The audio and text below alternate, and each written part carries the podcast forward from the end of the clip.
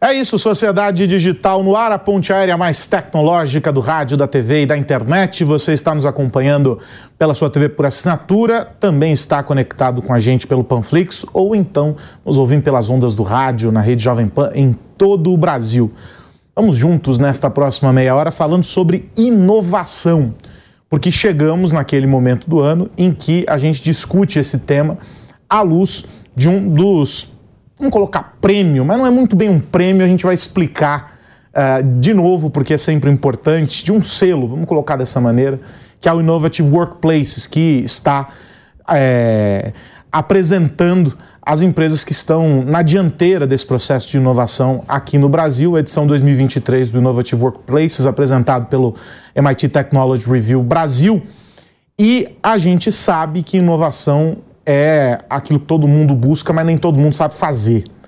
Porque, por mais que pareça simples no discurso, a prática é muito complexa. Aliás, para fazer a simplicidade, é, a exigência é de um certo grau de complexidade.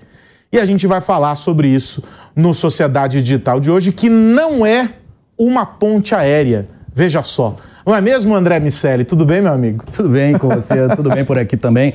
É, Prazer sempre estar no estúdio. E é isso, não é uma ponte aérea, mas é tecnologia, apesar da gente não, não estar nas ondas do Skype e afins. A, a, o selo da MIT Technology Review, que acaba virando um reconhecimento para as empresas que ficam nas 20 primeiras posições, tem como objetivo reconhecer a capacidade dessas empresas inovarem processos, produtos e serviços, marketing, vendas e gestão, por um lado, e não só a capacidade, mas mede também o quanto elas entregaram de fato. Então, quem está no topo dessa lista é quem de fato está capitaneando a inovação no Brasil. Agora, é muito legal, porque a gente fala sobre inovação e parece um troço abstrato.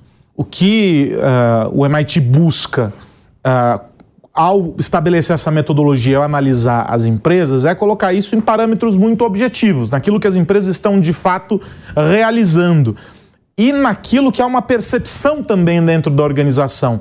Eu lembro que no ano passado a gente ouviu alguns uh, daqueles que receberam o selo uh, e a percepção que ficou é assim, pô, a gente sabia que esse momento estava chegando porque foi uma construção. A gente viveu isso ao longo dos últimos anos e agora a MIT Technology Review Brasil carimba e entrega para a gente essa, essa chancela.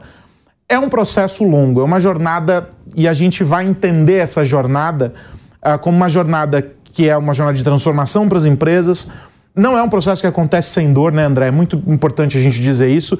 E que gera um alto impacto sobre os clientes. Por mais que pareça abstrato para você que está nos assistindo, para você que está nos ouvindo, você percebe, você consegue materializar isso no dia a dia, na tua relação com a empresa, nos produtos que você consome, nos serviços que você está contratando. Então é muito sobre isso, sobre captar essa essa coisa quase conceitual que é a inovação nos aspectos mais objetivos e palpáveis dela, né? Pois é, existem alguns mitos sobre a inovação. Um deles é que ela nasce desse momento eureka, uma grande descoberta, um, um único divisor de águas que faz com que os mercados sejam disruptados, que as empresas tenham as suas histórias reconstruídas, que a sociedade inteira evolua de uma só vez, o que obviamente não é verdade. Um outro mito é que ele só acontece na oferta da empresa. A gente vê isso, acontecer, isso sendo recorrentemente discutido, a inovação em relação a produtos e serviços, aquilo que a empresa leva para o mercado, mas existe oportunidade para empresas de todos os tamanhos inovarem. Então você pode inovar nos seus processos mais simples, você pode inovar nos seus modelos de gestão, você pode inovar na forma que você toma decisões. Uma das coisas que a gente procurou medir no Innovate Workplaces é a capacidade da empresa tomar decisões baseadas em dados a composição dos aspectos de diversidade. A gente vê muita coisa sendo discutida em relação à diversidade, mas muito pouco sendo associado aos resultados financeiros da empresa. Então, existe uma característica da diversidade que está associada a pessoas com os mesmos valores, com um objetivo em comum, mas com backgrounds e características diversas. Quando você junta pessoas que querem coisas diferentes, esses essas iniciativas, esses ambientes de, de diversidade são muito mais para gerar confusão ou para gerar mídia do que propriamente para gerar inovação. E é a partir desse, desse julgamento que, como você bem disse, é objetivo. A, a gente tem é, um assessment que é realizado por essas mais de mil empresas e uma série de critérios que elas precisam responder ao longo de uma longa jornada de avaliação também. Não é um prêmio onde 5, 10 pessoas se juntam para decidir quem são as empresas mais inovadoras do Brasil. Agora, se a gente pega o que foi a experiência 2022 e compara com a experiência 2023, a gente vai encontrar eventualmente algumas empresas que participaram do processo de análise na primeira edição, que também estiveram nessa segunda edição, empresas que se lançaram a esse desafio, porque na verdade elas se colocam nesse desafio, né? elas escolhem participar, falando, eu quero ser analisada. Uh, o que, que você identifica como um ponto de. Uh, eu não vou dizer de, de transformação, mas o que, que é diferente? O que, que você capta como diferente nesses dois momentos? Porque pode parecer bobagem, mas vivemos é, momentos muito, muito, muito distintos sobre vários aspectos sociais, econômicos e etc., políticos e tal. E isso afeta as organizações, é inegável. Essa pergunta é muito boa. Primeiro, metade da lista mudou. Praticamente a metade mudou. Como a gente mede a capacidade de inovação e também a inovação entregue, a gente avaliou projetos que foram desenvolvidos nos últimos 12 meses e que, de fato, influenciaram na operação da empresa. Isso, por si só, já deu uma refrigerada muito grande. Agora, tem uma característica que saltou os olhos, que é a diminuição, ou a desaceleração, melhor dizendo, da capacidade de inovação das pequenas e médias. Muito provavelmente por causa de um aumento de taxa de juros, o que dificultou o acesso ao crédito, e também porque foram drenados os recursos de corporate venture capital, dos fundos de, de, private equity, enfim, desse investimento que fica ali sendo liberado e direcionado à inovação. Como a gente teve uma reconfiguração dessas características no mundo, o Brasil acabou sentindo e as grandes, aquelas empresas que já tinham uma estrutura de inovação mais bem definida e têm a cultura de seguir nesse processo, acabaram tomando conta, pelo menos, das primeiras posições da lista. Vamos então, André Miceli, olhar e discutir esse assunto aqui sob a perspectiva de uma empresa que foi é, testada, que foi analisada, não é?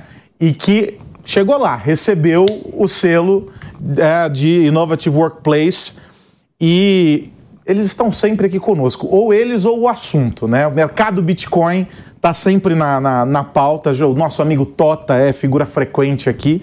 E hoje estamos recebendo o Robson Harada, que é CMO do mercado Bitcoin. Harada, obrigado por estar aqui. Parabéns por essa chancela da MIT Technology Review Brasil. E aí eu não tenho como começar essa nossa conversa perguntando para você o seguinte: como é o desafio de se manter inovador num ambiente altamente inovador como o do mercado em que vocês atuam. Tudo bem, querido? Primeiro, primeiro obrigado. Muito prazer estar aqui. A gente está muito honrado, muito animado de ter é, recebido esse reconhecimento de uma trajetória muito longa que o MB tem de inovação. Né? A gente está hoje no mercado altamente disruptivo, altamente inovador e para a gente é, trabalhar com inovação é quase parte do nosso dia a dia.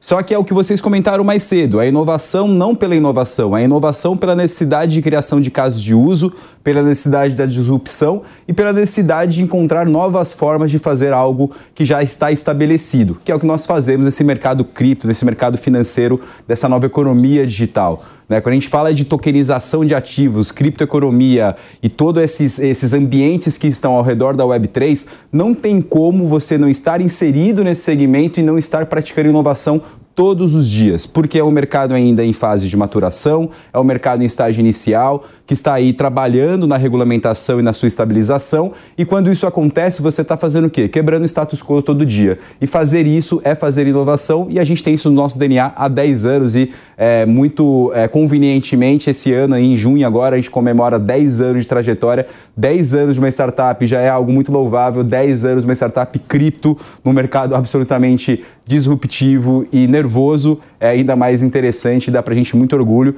E uma coisa juntando na outra, essa premiação, esse reconhecimento, dá essa chancela desses 10 anos de trabalho, construção e inovação que nós temos fazendo no mercado brasileiro. Harada, tem dois pontos que me chamam a atenção nesse processo. Um é o da cultura, como se estabelecem culturas de inovação. E o outro que está associado à cultura, que é lidar com o erro naturalmente, uma empresa que inova é uma empresa que aprende a errar. precisa falhar rápido para falhar mais barato, mas o caminho é inevitavelmente permeado por redirecionamentos.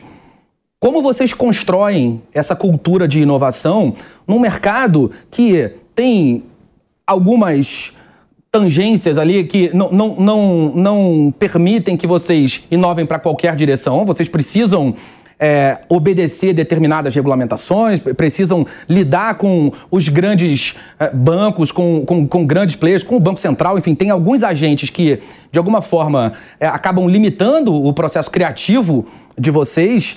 E também uma empresa que, obviamente, tem o desafio de dar resultados financeiros o que pode muitas vezes ser confundido com desperdício. A inovação pode ser confundida com desperdício de, de dinheiro para empresas que não sabem percorrer esse caminho. Como vocês constroem essa jornada? No nosso caso, a gente é muito propositivo, né? A gente trabalha muito próximo dos reguladores e na nossa forma de fazer inovação, a gente acredita na inovação correta. O que, que isso significa? Quando a gente vai lançar um produto, desenvolver um serviço, a gente faz consultas. A gente consulta o Banco Central, a gente consulta a CVM, a gente busca por licenças. Recentemente, a gente ganhou a nossa licença de autorização do Banco Central para atuar como instituição de pagamento. Então, a gente sempre, e mais do que isso, mesmo o mercado cripto não sendo um mercado regulado ainda, a gente sempre trabalhou como se ele fosse Né, reportando para o COAF, CNPJ local, segregação de patrimônio, porque a gente acredita que se a gente atuar da forma que a gente acredita que o mercado deveria ser numa regulamentação, a gente já está jogando dentro das quatro linhas. Né? Isto posto, tem uma outra, uma outra vertente do que você está trazendo, que é a inovação para a gente é a forma da gente, inclusive, encontrar essas novas matrizes de receita. Vou dar um exemplo disso. Quando o mercado cripto teve ali no ano passado o seu último grande colapso ali, com crises FTX, Luna, Z3A e por aí vai, obviamente a compra e venda de criptoativos ele deixa de ser tão sexy como era num ciclo virtuoso.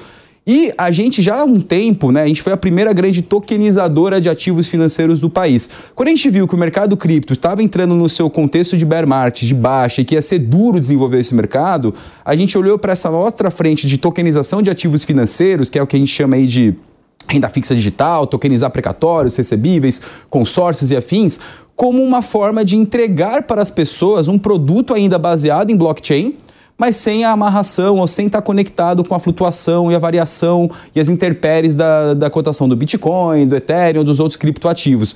Então, a gente inovou lá atrás, sendo muito corajoso em vamos tokenizar essa, essa, essa cadeia financeira e ajudar a melhorar a eficiência dela, é, melhorar a intermediação e gerar mais yield, né, e gerar mais rendimento para os clientes na ponta com um produto financeiro baseado nessa tecnologia, que é essa grande infraestrutura que nós trabalhamos, que é a blockchain. E quando a gente fala de inovação, então, a gente está sempre buscando entender quais são os casos de uso que essa tecnologia que a nossa base fornece. Então, quando a gente olha para blockchain e tokenização, né, a tokenização é o advento da blockchain, você estuda, né, o nosso trabalho lá está sempre estudando quais são as oportunidades, casos de usos, formas de fazer o que já existe de maneira mais eficiente, mais rentável e com isso construir bons produtos e serviços para as pessoas e, no paralelo, sempre num diálogo agregador, construtivo e muito próximo de quem precisa regular, de quem precisa é, trabalhar na parametrização e na estabilização do mercado. Então, é um mix entre fazer a coisa certa do jeito certo, consultando a, a, os órgãos e as pessoas certas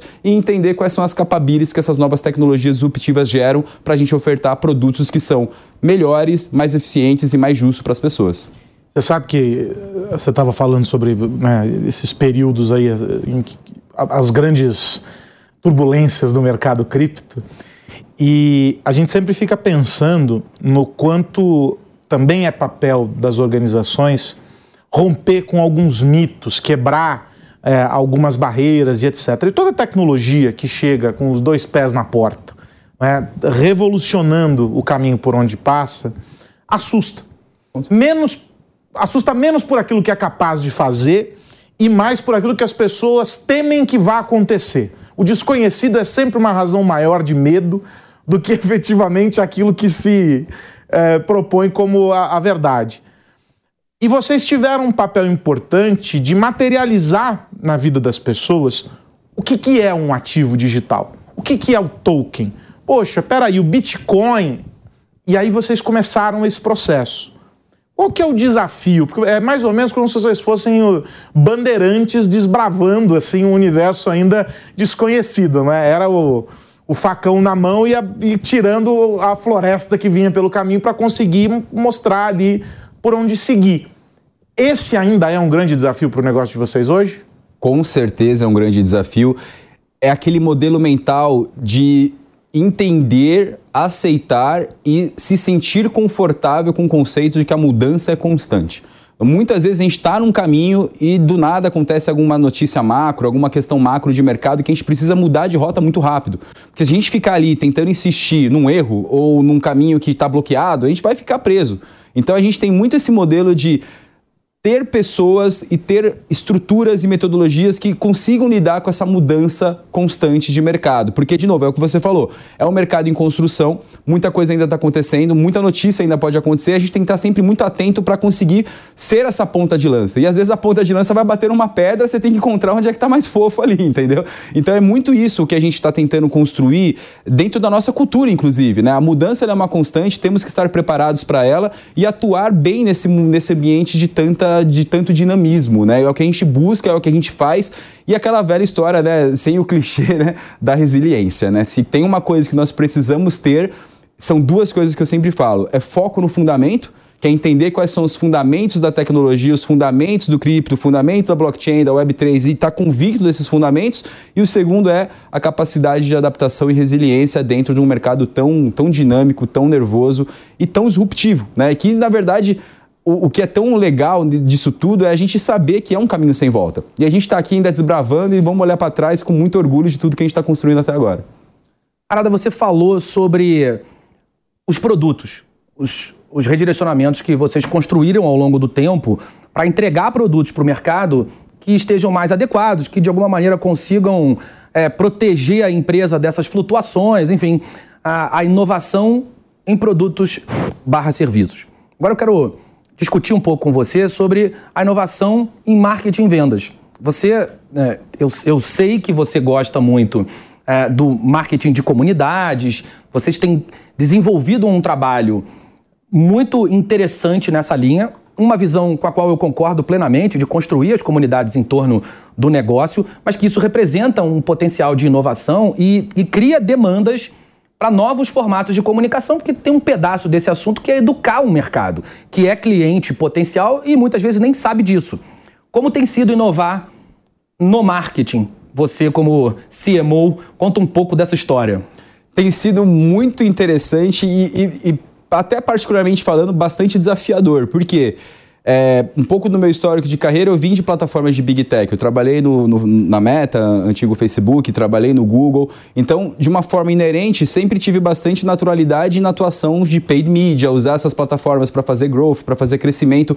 E o mercado cripto hoje no Brasil, pela falta de regulamentação, alguns players, principalmente os nacionais, sofrem com um bloqueio dessas plataformas de a gente não poder usar elas para fazer comunicação em mídia paga. A gente pode usar para fazer orgânico, por aí vai. Quando isso acontece, você tira uma grande muleta de um marqueteiro, né? Porque um marqueteiro que sabe explorar bem o uso dessas plataformas, que são os dois, dois grandes plataformas de geração de demanda do mercado, você acaba tendo ali quase que uma, num bom sentido, né, uma fórmula de bolo para você conseguir crescer com escala, sabendo utilizar bem os capabilities dessa plataforma. A partir do momento que a gente está no mercado, que isso é, que isso é, é, é, é, nós estamos ainda bloqueados para utilizar essas plataformas com, com mídia paga, a gente teve que ser ainda mais criativo. Então, primeiro, educação é algo que tem sido. Já está já tá, já tá mais do que claro que educação por parte de produtos inovadores ele é core para você conseguir distribuir, aumentar o entendimento e quebrar barreiras. Então, isso é, uma, é um pedaço muito importante da nossa estratégia. Conteúdo, mas é conteúdo levado a sério, não é fazer o conteúdo por fazer, não é postar no Instagram, não, é ter uma estratégia de conteúdo que tenha trilhas, personas e consiga entregar diferentes conteúdos customizados de acordo com o momento da jornada da pessoa no nosso produto, que é um produto complexo. Exemplo disso é a gente lançou é, a gente fez um investimento é, bastante interessante de tempo, de energia e, e, afins na reconstrução do nosso blog. A pessoa, pô, blog, negócio tão demodê, né, para uma empresa cripto, falando de conteúdo e tal. Gente, assim, blog é o grande coração de uma estratégia de conteúdo. Né? E até dando aqui um spoiler, esses dias a gente tá. Recentemente eu estava com o meu time de Data Science e a gente estava analisando LTV por origens de conteúdo, né? Lifetime value por origem de conteúdo. O nosso maior lifetime value está nas pessoas que passam pelo nosso blog e depois acessam a nossa plataforma. Ou seja, a pessoa está lá, ela é educada, ela entende um conteúdo de respeito, né? conhecimento. E depois, com o conhecimento, ela atua. E foi um dado muito interessante. Além disso, a gente também fez um outro cruzamento de LTV das pessoas que passam pelo nosso portal de notícias, né? Que é o portal do Bitcoin, por exemplo. Também tem um LTV interessante, mas o do blog ele se destacou, reforçando a capacidade que você tem de investir numa estratégia forte, consistente de conteúdo. Associado a isso, né, para terminar um pouco aqui o, a fala, o marketing de comunidades tem sido algo que tem sido muito importante para a gente. A gente lançou nossa comunidade Web3, ali representada dentro do Discord. Hoje a gente está com mais ou menos 3 mil membros, bastante engajados. A gente lançou um PES de NFT para engajar mais os holders do PES e afins. E essa comunidade, dentro de um projeto de gamificação, a gente usa uma plataforma que chama Zilli, que gamifica as ações das pessoas nas nossas plataformas de interações. Então, se a pessoa curte o perfil do MBA, B, C, D, posta nos nossos comentários, recomenda a gente para cliente, faz estratégia de refero, participa das lives, dos podcasts e afins, ela vai ganhando pontuação e essa pontuação depois é recompensada. Então a gente está criando ali um, um, um, exército do bem de advogados que vão estar tá sempre interagindo nas nossas redes, advogando pela gente e espalhando a palavra no bom sentido, porque eles estão confortáveis e cientes de fazer isso, né? Então isso tem sido muito interessante e por último, né, uma estratégia muito forte, consistente de produto, tecnologia e marketing no que tange a MGM Referral. A gente falar que o produto ele tem que ser member, get member e recomendável por design. Ou seja, o engine, a recomendação, os dashboards para mostrar para o cliente quem ele está indicando, quando que ele está recebendo de, de, de volta de grants por isso. Então, todas as estratégias que fujam do óbvio de botar um caminhão de dinheiro em paid media bem otimizado, tecnológico, fazer o crescimento acontecer, faz com que a gente seja mais criativo, disruptivo e tentar inovar também nessas formas de fazer estratégias de marketing e comunicação. E, e, no comecinho você estava falando sobre aquilo que vocês acreditam, né? Ah, pô, a gente acredita no mercado como ele deveria ser, a gente pratica assim, assim, assim, assim, assim. A inovação também é, é um, um elemento que tem que estar presente na cultura da organização. E a gente estava antes de começar a gravar aqui dizendo, você falou assim, pô, a gente está em home office, mas a equipe está esparramada, vocês se adaptaram também a esse universo. Como vocês trabalham a cultura da organização? São uma década de uma startup que começou com um núcleo menor, veio crescendo, vocês têm um time de tecnologia, enfim, todas as áreas ali cresceram acompanhando essa demanda. Como que se preserva a cultura e se é, solidifica essa cultura dentro desse crescimento e como se insere a mentalidade uh, no que se refere à inovação dentro desse processo? Não só estamos de home office, mas a gente abraçou a bandeira do work and como uma das grandes é, falas e poder de argumentação da nossa marca empregadora. Porque a gente tem visto que muitos colaboradores optam por empresas que estão nesse modelo. Mas é o que você falou, gera isso e isso gera um grande desafio. Eu falo por mim mesmo, né? A gente trabalha home office, eu faço algumas ações fora de, de reuniões, alguma coisa do tipo, mas é um grande desafio você estabelecer e criar cultura num ambiente tão descentralizado. Mas, natural à nossa organização e ao nosso mercado, a gente trabalha com a descentralização como premissa. Né? O mercado cripto, o mercado Web3, ele trabalha com descentralização como premissa. E a forma da gente conseguir manter a cultura e construir cultura cultura num ambiente tão distante né, das pessoas, né? não tem o cafezinho, não tem o olho no olho, a câmera está fechada, etc., a gente tem algumas dinâmicas, desde as mais simples, do tipo incentivar as pessoas a entrar na reunião, abre a câmera, se tudo bem, se você não tiver um bom dia, tá tudo certo, mas se você estiver bem, tá tudo tranquilo, abre a câmera, vamos olhar um no outro, vamos olhar olho no olho para a gente sentir que as pessoas... Coisinhas simples como essa, até é, estruturas e metodologias mais, mais robustas. Por exemplo, bate-papo mensal, reuniões e alrens de times, é, bate-papo com liderança. Toda segunda-feira a gente tem uma reunião grande de liderança para conseguir passar as informações da companhia alinhamento de projetos estratégicos, alinhamento de metas, OKRs. Então tem uma série de, de iniciativas que já são conhecidas no mercado, que já aconteciam no mundo quando ele estava mais físico, que a gente utiliza para conseguir reforçar a cultura. E mais do que isso, a gente tem feito agora um trabalho de muito louvor ali pela área de pessoas, que é a criação da marca empregadora e tratar isso como uma grande frente de comunicação. Então a gente criou os MB Makers, né, que são as pessoas, né, os colaboradores da empresa, e tem inclusive tagline, campanha, perfil no Instagram, que é o arroba vem pro MB. E a gente tem até um próprio tagline para nossa marca empregadora, né? MB Make é eu make, a gente revoluciona. Porque a gente está aqui fazendo uma grande revolução. Então, quando a gente coloca as pessoas em comum nesse objetivo, que a gente está revolucionando, que a gente é ponta de lança, que a gente é disruptivo que a gente está aqui agregando dentro dessa grande nova economia, faz com que a gente consiga criar uma estrutura de pessoas mais engajadas e compradas com esse objetivo. Mas continua sendo um grande desafio. A gente tem testado muitas metodologias, modelos e métodos para conseguir fazer isso acontecer e tem tido bons resultados. Por exemplo, é, Quatro vezes por ano nós fazemos o que chamamos de MB Week. São três tardes que a gente fica com a empresa inteira discutindo estratégia, pontos, é, palestras é, motivacionais, palestras com grandes nomes do mercado, é, compartilha os desafios da empresa, a estratégia. Então é muito interessante porque a gente faz quatro pit stops por ano para regroup e alinhar a companhia. Então isso também é uma forma, e, tudo online, né? Tudo online, tudo, tudo de maneira é, streamada. Então isso também é uma forma de a gente conseguir garantir esse alinhamento, essa comunicação, fora todos os outros fóruns que a gente é muito disciplinado. Tem a All mensal com a empresa inteira todo mês, tem o outro All de liderança todo mês, tem toda semana também é, é, reunião de liderança com, com, com um grupo menos estendido, e aí com isso a gente vai tentando aprimorar, espalhar a cultura, as informações e o alinhamento. Sempre sendo um grande desafio, mas a gente vê que o ganho de ser uma empresa que levanta a bandeira do Work Anywhere tem sido mais positivo do que negativo no que tange o desenvolvimento dos nossos colaboradores e atração de talentos. Você sabe que o tempo é cruel com a gente, o Fagner ainda fica brigando que Foi. a gente tá fazendo banco de Aconteceu. horas e tal. Não, te, não, dá pra, não dá pra gente fugir disso. Fagner é cruel, ele é discípulo de Derek, que é também um ser cruel. Mas antes de fechar, eu preciso uh, te ouvir e fazer uma pergunta que eu acho que é muito legal para quem está nos acompanhando.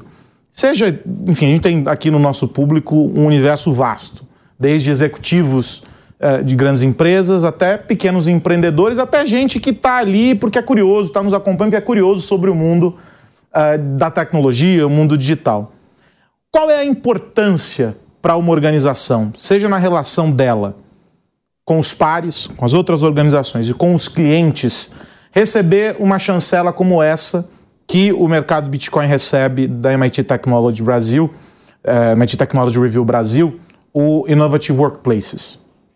É de suma importância porque, de verdade, sem clichê o pieguismo, isso coroa de fato, 10 anos de trabalho de muita inovação, de muita resiliência e algo que eu tenho falado bastante, né, desde quando a gente soube que tinha sido agraciado pelo prêmio, esse prêmio ele não é somente do MB. A gente enxerga que esse prêmio ele é de toda uma classe, de toda uma categoria de empresas e pessoas que estão, que a gente fala, buildando a Web3, buildando a blockchain, buildando a tokenização. Então, essa premiação é importante para reconhecer o valor e colocar no radar essa pauta que está cada vez mais crescente no país e no mundo de que a economia tokenizada chegou para ficar e que empresas como a nossa têm total capacidade de se manter no edge da inovação relevantes e construindo algo que vai ser a pavimentação das finanças para o futuro da nossa sociedade global. Então, para mim, isso é a importância é coroar não só todo, uma, uma, organização, mas todo um segmento, a Web3, a blockchain, a tokenização como um todo, o cripto,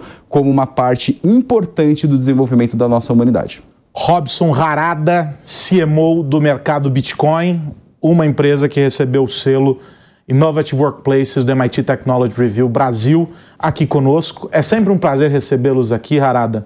Espero você de volta em breve. Com certeza. Parabéns pelo reconhecimento. obrigado, obrigado, obrigado. Contem comigo. Nós temos, André Miceli, uma dívida, porque hoje nós enfatizamos aqui o mercado Bitcoin e focamos aqui em um determinado segmento, mas temos uma dívida com a nossa audiência de fazer o que fizemos no ano passado, trazer na semana que vem, já que o relógio corre contra nós, a lista completa e aí a gente destrincha os outros setores e a gente fala de uma maneira mais completa, além, é claro, de discutir os assuntos da semana. Combinado? Combinadíssimo, acho justo. Não é? Parabéns, é? Harada. Um abraço, meu amigo, e um abraço para você que nos ouve ver.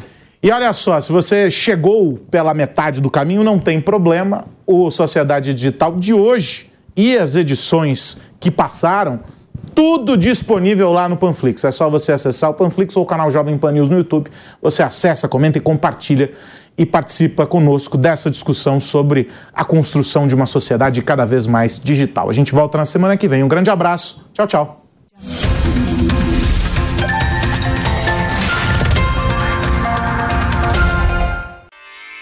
Realização Jovem Pan News.